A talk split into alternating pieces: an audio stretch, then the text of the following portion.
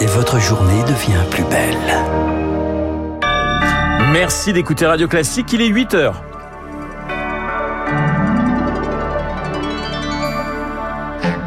La matinale de Radio Classique avec Renaud Blanc. Deux grands titres à la une. Le jour se lève sur les décombres en Turquie et en Syrie. Les secouristes ont travaillé toute la nuit sans relâche pour trouver des rescapés. On dépasse désormais les 4800 morts. Et puis, la réforme des retraites, troisième journée de mobilisation et des débats très houleux hier à l'Assemblée.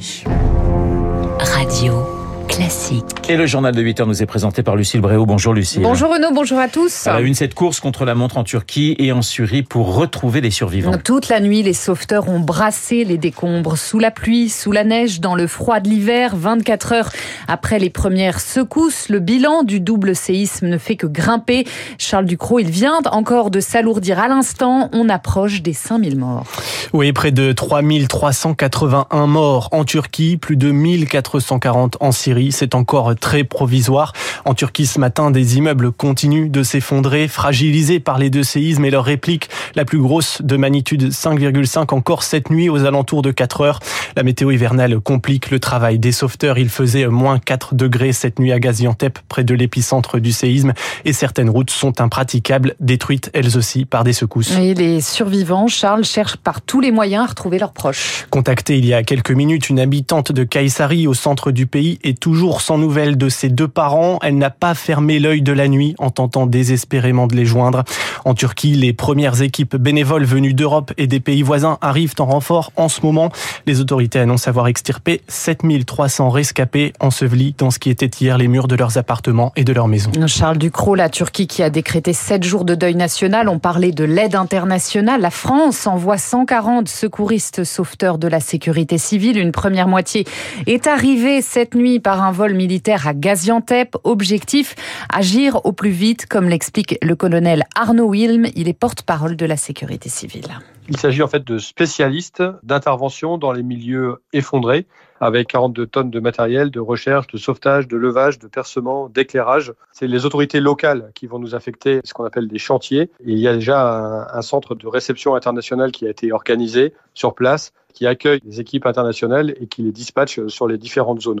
C'est quelque chose aussi euh, qui est déjà répété puisque euh, nous connaissons très bien nos collègues euh, turcs avec qui on a développé beaucoup d'actions de coopération dans le domaine des tremblements de terre en particulier, puisque c'est un site très connu pour le risque sismique. Ils ont d'ailleurs un très très bon niveau de qualification et beaucoup d'équipes de spécialistes. On va agir de concert avec des techniques qui ont été éprouvées de part et d'autre autour d'actions communes. Un propos recueilli par Marc Tédé et quand le chaos s'ajoute au chaos en Syrie, une vingtaine de combattants présumés du groupe État islamique ont profité de ce double séisme pour s'évader d'une prison du nord-ouest du pays. Inquiétude également sur certains sites archéologiques touchés dans le nord de la Syrie. La citadelle d'Alep, entre autres, a été endommagée. Retour en France à la une également, Lucille. Une troisième journée de mobilisation contre la réforme des retraites. Mais combien seront-ils dans la rue? Les deux premières dates ont mis la barre haut, au-delà du million de manifestants. La stratégie ne change pas pour les syndicats privilégiés. Les journées de mobilisation mobilisation aux actions de blocage. Les appels à la grève reconductible sont d'ailleurs minoritaires dans les transports ou l'énergie. Un moyen pour l'intersyndicale de garder le soutien de l'opinion publique, Zoé Pallier.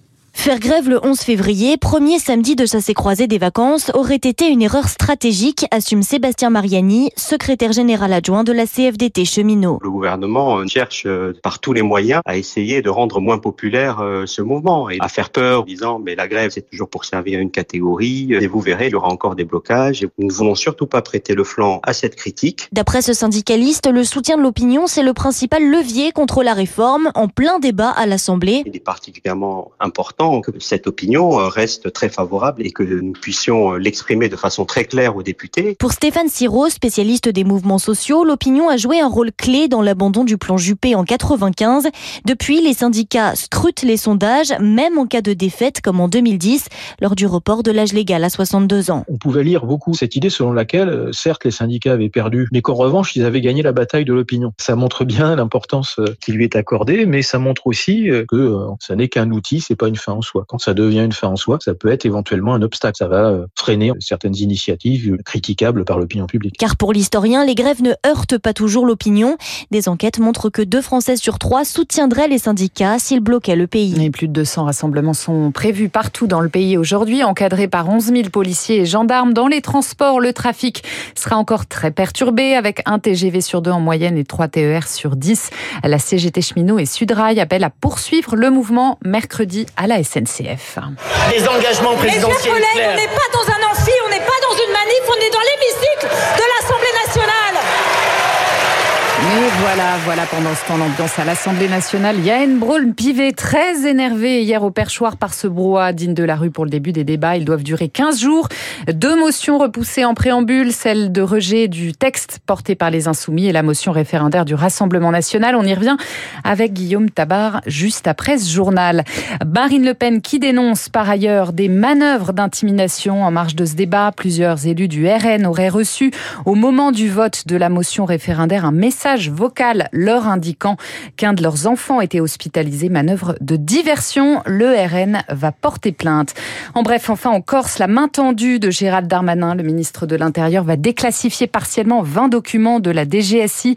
C'est une demande des juges qui enquêtent sur le meurtre d'Ivan Colonna par un co-détenu en prison. 8h06 sur Radio Classique. Une actualité plus légère pour refermer ce journal avec le concours du meilleur sommelier du monde. Il débute aujourd'hui à Paris. Un concours qui existe depuis 1969 et qui a lieu tous les trois ans. 66 pays sont représentés et les favoris cette année sont danois, lettons, canadiens, italiens et évidemment français. La France représentée par Pascaline Lepelletier. Elle a découvert, figurez-vous, le vin en dégustant un verre de Château d'Yquem 1937. Le concours s'achèvera dimanche prochain. Bonjour Enrico Bernardo. Bonjour. Meilleur sommelier du monde en 2004 pour l'Italie. Hein. C'est un concours qui, qui change la vie, qui vous fait basculer quand vous l'emportez dans, dans un autre monde c'est effectivement une, un jour important dans une carrière. Euh, c'est la reconnaissance du métier, évidemment, la reconnaissance du monde viticole en règle générale.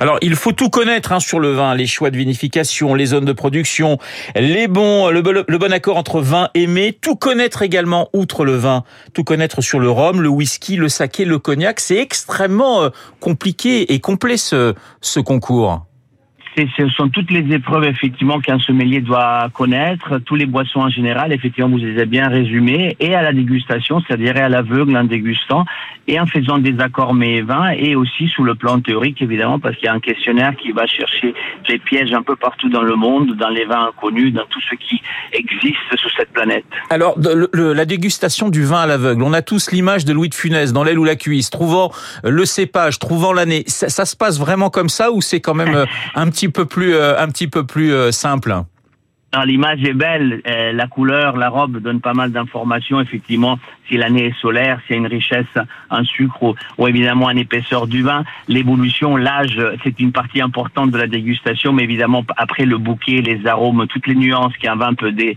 dévoiler donnent un peu l'identité d'un terroir ou d'un cépage. Mais il faut quand même le confirmer pour l'aspect gustatif. L'image est très belle du film. Parfois, un sommelier peut en jouer, mais quelque part, elle n'est pas non plus si fausse que ça. Alors, Enrico Bernardo, on voit parmi les favoris, on le dit un Danois, un Letton, un Canadien, un Italien, une Française. Ce concours, il s'internationalise comme le vin d'une certaine façon oui, tout à fait. Euh, même les candidats qui ont gagné jusqu'à aujourd'hui, il y a un panel un petit peu mondial, évidemment les Français, les Italiens, mais aussi Japonais, Suédois, euh, Allemands. Euh, il y a tout, tout type de, de pays qui, qui, ont pu gagner ce concours. Et les pays que vous avez cités, évidemment, sont parmi les favoris, mais on n'est jamais à l'abri d'une surprise. Un jeune sommelier qui se forme aujourd'hui à New York plutôt qu'à Buenos Aires a accès à l'information de manière plus facile qu'il y a 20 ans. Et du coup, ces bons candidats sont un peu partout aujourd'hui, potentiellement des futurs gagnants. Alors une petite question, une dernière question sur euh, notre française Pascaline Lepelletier. Alors évidemment, votre cœur va battre pour l'Italie, mais euh, c'est quand même une bonne chance pour la France, Pascaline Lepelletier. Elle, elle, est, elle est super, Pascaline. Elle est très qualifiée, elle est très performante, elle est très affûtée. Elle a déjà fait quelques quelques quelques concours dont elle a brillé. Elle a toutes ses chances. Je dirais qu'elle est dans les favoris. Après, vous savez, dans ce genre de concours, il n'y a pas vraiment un drapeau plus qu'un autre. Je pense que c'est une reconnaissance de la profession. C'est une vraie compétition dans tout le le métier qui a été mis à l'œuvre pendant des années s'exprime et vraiment que le meilleur gagne parce que il y a énormément de travail derrière ce concours. Merci beaucoup Enrico Bernardo, meilleur sommelier du monde en 2004 pour l'Italie. J'ajoute que notre représentante Pascaline Lepelletier a fait des études de philo. Cela peut donner des idées à Luc Ferry ou à Pascal Bruckner. C'est la fin de ce journal. Il est 8h10 sur l'antenne de Radio Classique. Merci Lucille. Lucille Bréau pour le journal de 8h. Guillaume est dans ce studio. Les deux Guillaume d'ailleurs sont dans ce studio. Monsieur Durand, bonjour. Bonjour tout le monde. Bonjour Lucille. Bonjour Renaud et bonjour à mon camarade Guillaume Tabar. On a vécu une nuit absolument ahurissante à l'Assemblée nationale. Nous entendrons évidemment des échos que vous avez déjà donnés. Tout à l'heure, c'est Olivier Babot qui est économiste, qui est le patron de l'Institut Sapiens et qui est professeur universitaire, qui lui donnera son point de vue sur les retraites. Vous allez entendre, ça n'a strictement aucun rapport avec ce qui se raconte à l'Assemblée nationale. Pour lui, il y a une déperdition absolument totale du côté des syndicats et de ceux qui protestent des notions euh, qui concernent le travail et l'économie. Est-ce que nous sommes un pays anti-économique? Nous verrons ça avec Olivier Babot dans quelques instants. Après, ce sera donc euh, Rachel Kahn et Hervé Gattegno qui réagiront à cette tenue que peut-être vous découvrez ce matin. Je rappelle que nous sommes pour un troisième jour de grève, qu'il n'y a pas de journaux, mais qu'il y a tabac. Eh ben c'est le principal. Et les journaux sont, sont accessibles sur PDF.